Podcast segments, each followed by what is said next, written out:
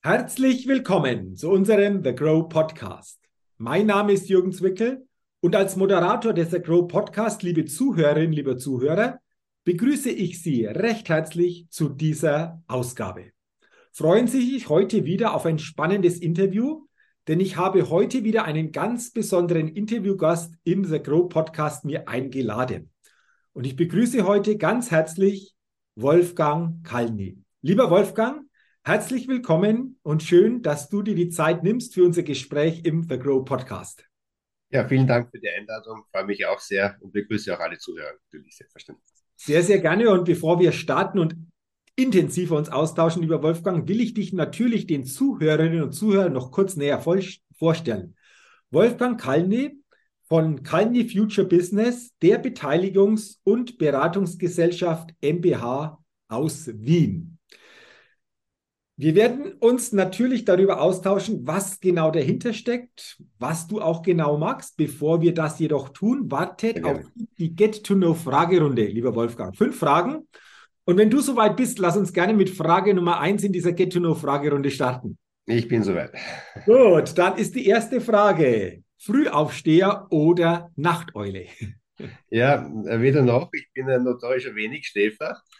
Ähm, mein großes Lebensmotto ist, um, uh, my curiosity is stronger than my desire to sleep. Also meine, meine Neugierde ist größer als meine, meine Sehnsucht zu schlafen. Mhm. Und äh, dem, dem folge ich auch sehr. Ich, mein, Tag ist, mein Tag beginnt so um 6 Uhr herum und endet meistens erst nach Mitternacht. Okay, also das ist dann wirklich so, dass das wenige Stunden Schlaf sind. Du kommst aber damit gut zurecht, weil dich die Begeisterung an der Neugier so quasi da immer entsprechend aktiv hält. So ist es, ganz genau. okay, sehr schön. Okay. Dann kommen wir zur Frage Nummer zwei und die lautet, was ist dein Geheimtipp, um auf neue Ideen zu kommen? Ja, die meisten neuen Ideen entstehen eigentlich bei Dialogen, bei Gesprächen mit anderen.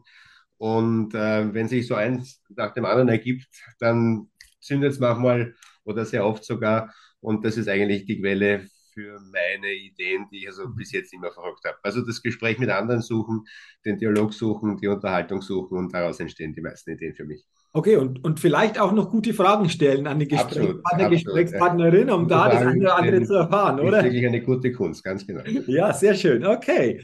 Also, ich glaube, das ist häufig so, dass wir oftmals im täglichen, vielleicht jeden Tag sogar solche Möglichkeiten haben, wenn wir bewusst darauf achten oder bewusster darauf achten. Ist das auch etwas, was du feststellst? Absolut, ja. Man muss im, im Hier und Jetzt sein, präsent sein. Äh, und wenn, wenn das gelingt, dann, dann entstehen sehr viele Dinge, auch sehr spontan oft, ganz genau. Okay, sehr schön. Da haben wir doch das auch gut geklärt. Jetzt Frage Nummer drei. Wenn du in Österreich eine Sache ändern könntest, was wäre das? Na, das ist natürlich eine Frage, die schon sehr tief geht. Ähm, äh, wenn du Österreich sagst, so ist natürlich immer der politische Rahmen, der da mitschwingt. Ich glaube, dass Transparenz ein, eines der großen Themen sind, die wir auch in Zukunft sehen werden und die viele Dinge, wenn alle dazu bereit wären, sie mitzutragen, viele Dinge einfacher machen würden und viele Dinge verhindern würden, die wir als jetzt als vielleicht unmoralisch oder oder äh, unpassend und unangebracht sehen. Ich denke da insbesondere an Korruptionsthemen, die jetzt auch in unserem Tagesgeschäft ja, mhm. oder in unserer Tagespolitik ja, oft einen großen äh, Raum ein, äh, einnehmen zurzeit. Mhm. Okay, ich glaube insgesamt ein wichtiges Thema in Österreich, aber ich glaube, das können wir wahrscheinlich auch noch auf andere Länder übertragen. Absolut, absolut. Das Thema Transparenz, du hast es angesprochen, wichtiges Thema und wenn sich in diese Richtung was positiv entwickelt, dann glaube ich, ist es nur für uns alle hilfreich. Dann Frage Nummer vier in dieser Fragerunde lautet, welches Startup hat dich kürzlich begeistert? Ja, ich dachte vielleicht ein bisschen uneigennützig äh, und vielleicht kommen wir ein bisschen später auch im Detail darauf äh, erwähnen, dass ich äh, selber an einem Startup beteiligt bin und auch eine Zeit lang operativ mitgearbeitet habe. Das ist, die, das, das Smart Digital, ein Unternehmen, das sich mit der Digitalisierungsstrategie, insbesondere von Dienstleistungen, befasst und äh, äh, hier, glaube ich, in den letzten Jahren recht gute Erfolge erzielt. Mhm. Das klingt spannend. Äh, dieses Startup wurde hier als Antwort noch nie gegeben. Deswegen ist das eine Premiere. Aber wir werden uns sicherlich auch nach dieser Fragerunde dahingehend nochmal näher austauschen. Sehr, sehr gerne. Aber da gibt es ein paar ganz spannende Themen, die sich dahinter verstecken und die auch interessant sind für die Zuhörerinnen und Zuhörer. Deswegen Warten wir noch ein bisschen, dann vertiefen wir das Thema, weil zuvor wartet noch Frage 5 und die letzte Frage auf uns in dieser Get-to-Know-Fragerunde und die lautet, auf welche Innovation könntest du selbst niemals verzichten? Hm. Ähm, da gibt es natürlich einige, äh, aber das, was vielleicht im, im, Alltag doch sehr stark präsent ist, äh, ist die Elektromobilität. Mhm. Ich bin also ein großer Verfechter dieses Themas, weil ich glaube, dass das die einzige Möglichkeit ist, im, im, im, in der persönlichen Mobilität, in der, in dem, in dem Freiheitsdimension Mobilität, äh, wirklich von den fossilen Brennstoffen wegzukommen. Und äh, da gibt es wirklich enorm viele äh, Fortschritte und die Industrie zieht mittlerweile auch schon mit, mhm. was man dazu sagen muss. Das war ja vor zehn Jahren noch nicht ganz so äh, abschätzbar. Und ich glaube, das ist eine Innovation, die, die uns allen äh, in, ich sage mal, in 15 Jahren wenn, wenn von der EU die, die, die Herstellung von Verbrennungsmotoren total untersagt wird, wirklich ein, ein, ein, äh, ein, ein, ganz eine andere Welt im Bereich der Mobilität zumindest dann äh, offenbart wird. Okay, du hast es angesprochen, Elektromobilität. Lass mich da mal noch kurz eine Frage stellen. Gerne. Du hast gesagt, Mensch, das hat sich schon entwickelt. Industrie zieht auch schon ganz anders mit, wie das vielleicht noch vor einiger Zeit der Fall war wenn in 15 Jahren eventuell der Verbot der fossilen Antriebsmotoren kommt, was braucht es denn, damit wir die nächsten Jahre da noch schneller oder noch besser hinkommen aus deiner Sicht? Was ist dazu notwendig? Also ich glaube, dass wir bei der Energiespeicherung, also konkret bei den Batterien, noch lange nicht am Ende der Fahnenstange sind. Hier äh, gibt es ganz interessante Entwicklungen in den, in den wissenschaftlichen Forschungsbereichen. Und ähm, da gibt es sicherlich noch einiges, das wir sehen werden, sowohl auf dem Bereich der Feststoffbatterien als auch im Bereich der Wasserstoffspeicherung von, von elektrischer Energie. Und das sind die zwei wesentlichen Themen, die uns, glaube ich, in den nächsten 10, 20 Jahren begleiten werden und wo wir noch äh, einige äh, sehr, sehr interessante Entwicklungen sehen.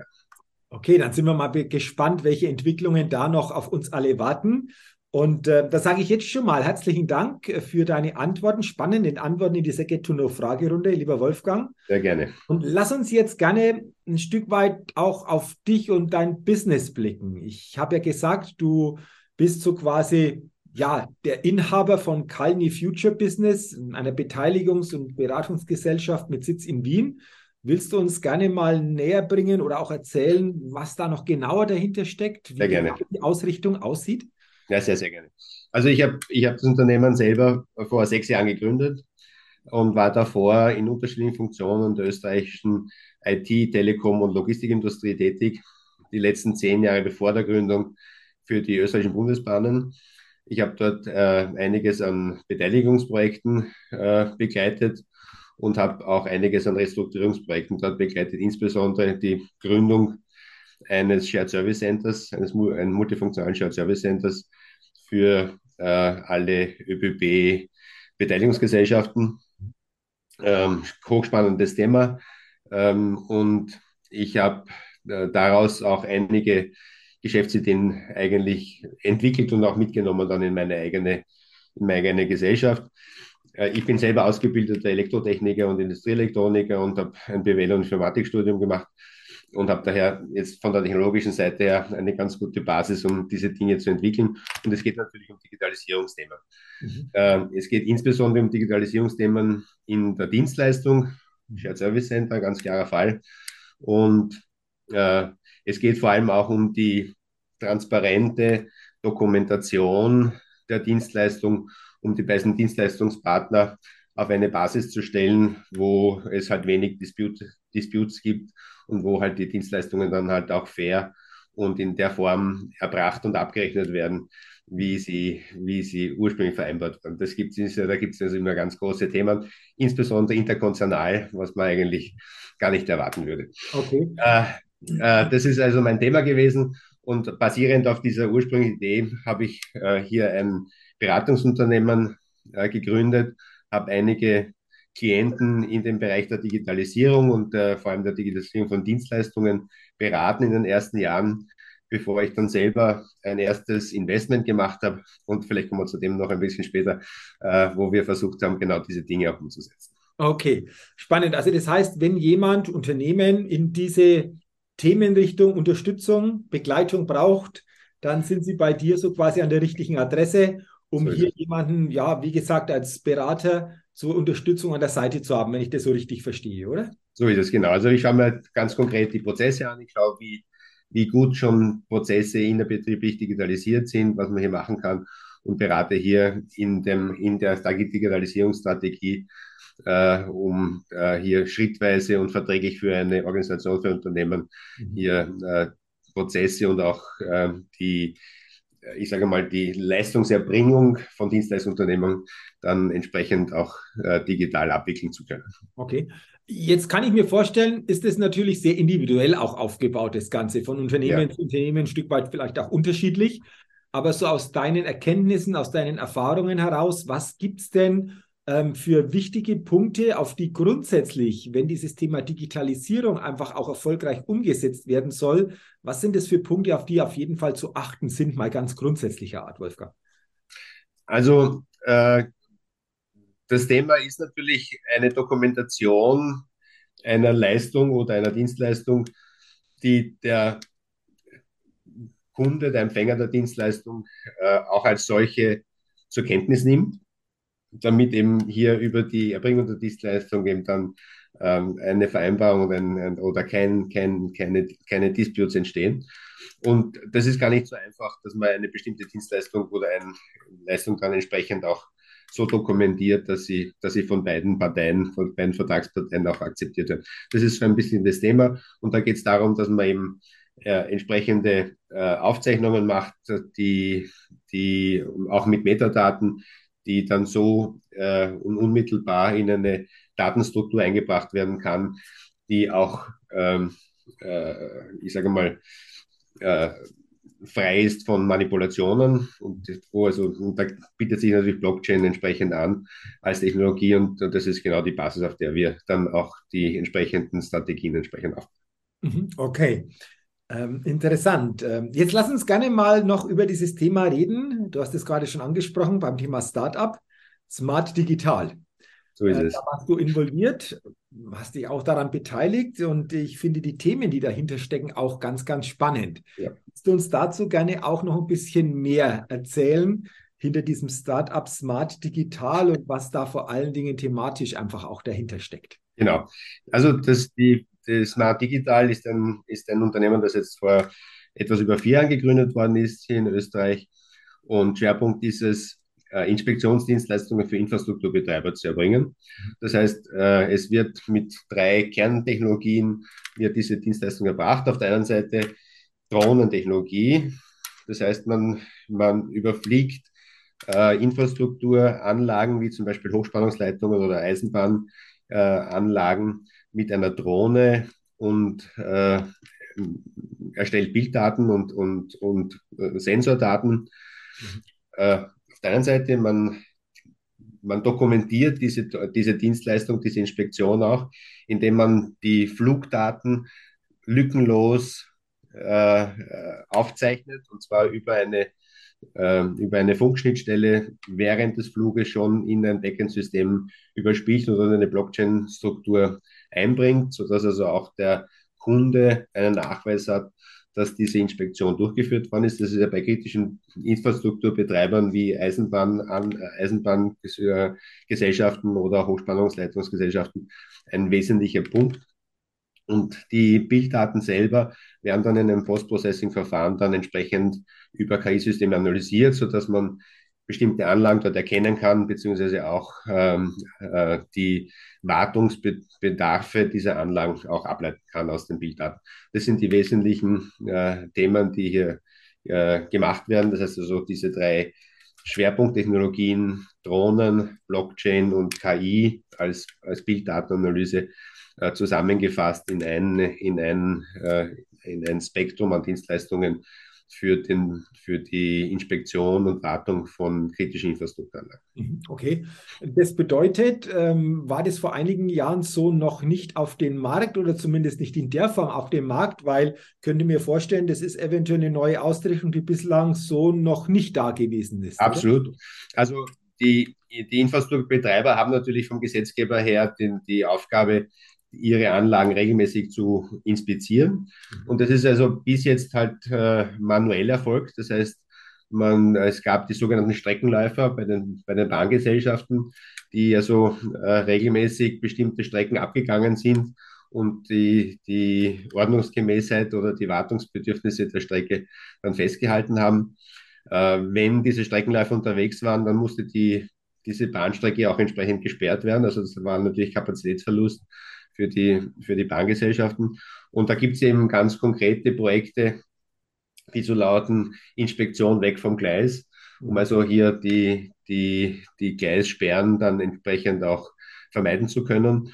Und umgekehrt, äh, jede manuelle äh, äh, Inspektion, die halt jetzt dann auch mit Papierprotokollen gemacht worden sind. Früher ist natürlich in keiner Weise so zuverlässig wie eine Dokumentation, die halt auf elektronischen Wege transparent, hier haben wir auch wieder das Transparenzthema, äh, äh, transparent dokumentiert werden. Und da gibt es natürlich ganz, ganz, äh, äh, ich sage mal, äh, disruptive Entwicklungen in diesem Zusammenhang, ganz weitere Themen. Und die Bankgesellschaften sind auch gar nicht, äh, ich sage mal, oder die Gewerkschaften dabei sind nicht, nicht böse drüber, weil ja die Streckenläufer tatsächlich aussterben. Also es gibt ja kaum Nachwuchs dafür und da gibt es ja äh, massive auch äh, äh, Personalprobleme, hier entsprechend Nachwuchs zu finden. Aber in dem Fall wäre es auch gar nicht mehr notwendig. Ähnliches gilt es auch für den, für den Bereich der Hochspannungsleitungen.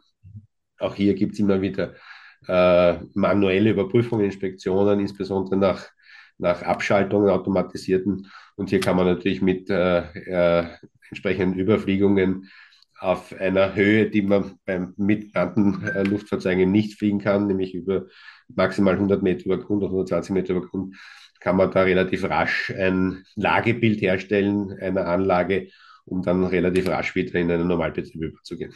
Okay, also klingt äh, sehr, sehr spannend, sehr interessant. Äh, vor einigen Jahren ist diese Idee dann umgesetzt worden mit diesem Startup Smart Digital. Ähm, Wolfgang, zum Ende unseres Interviews mal noch eine allgemeine Frage. Es gibt, denke ich, insgesamt sowohl in Österreich, Deutschland, der Schweiz, ich nenne mal so den Dachraum, viele, die irgendwo auch eine Idee haben und jetzt eben am Punkt sind, wie setze ich es um oder wie, wie komme ich da so quasi in den nächsten Schritt.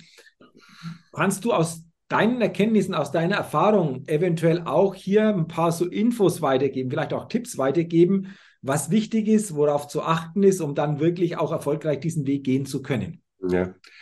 Also auf der einen Seite, glaube ich, das haben wir immer wieder gesehen, gilt bei äh, vor allem in, in Investorengesprächen immer darum, dass das Team richtig passt, das Team des Startups, dass also hier eine, ähm, eine gewisse Breite an, an Kompetenz da ist, die von den einzelnen Personen, die in dem, in dem Führungsteam des Startups dabei ist, äh, äh, dargelegt werden können und nachgewiesen werden können auf der einen Seite.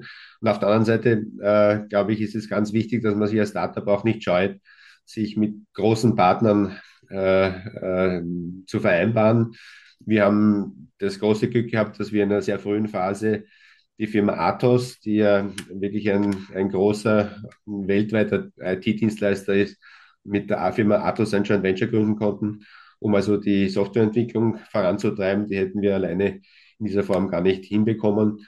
Und wir haben jetzt auf der Vertriebsseite erst vor kurzem ein, eine, ein, ein Joint Venture gründen können mit der Firma Blass und Teurer, die also auch Weltmarktführer ist für, für, den, für die Herstellung von, von Wartungsmaschinen für, die, für Gleisanlagen und die äh, natürlich auch interessiert sind, ihr Leistungsspektrum ein bisschen in die Digitalisierung hineinzubringen. Also ein guter strategischer Fit, den wir da erzielen können. Also äh, das ist, glaube ich, ganz wichtig, dass man hier äh, sich auch nicht scheut, auch mit großen Partnern Vereinbarungen zu treffen und, und, und, und äh, Kooperationen zu suchen, weil das einfach hilft, dann auch das eigene, den eigenen Datum entsprechend zu stabilisieren, weiterzuentwickeln. Mhm. Okay, also interessante Gedanken, interessante äh, Tipps auch in diese Richtung. Nochmal herzlichen Dank.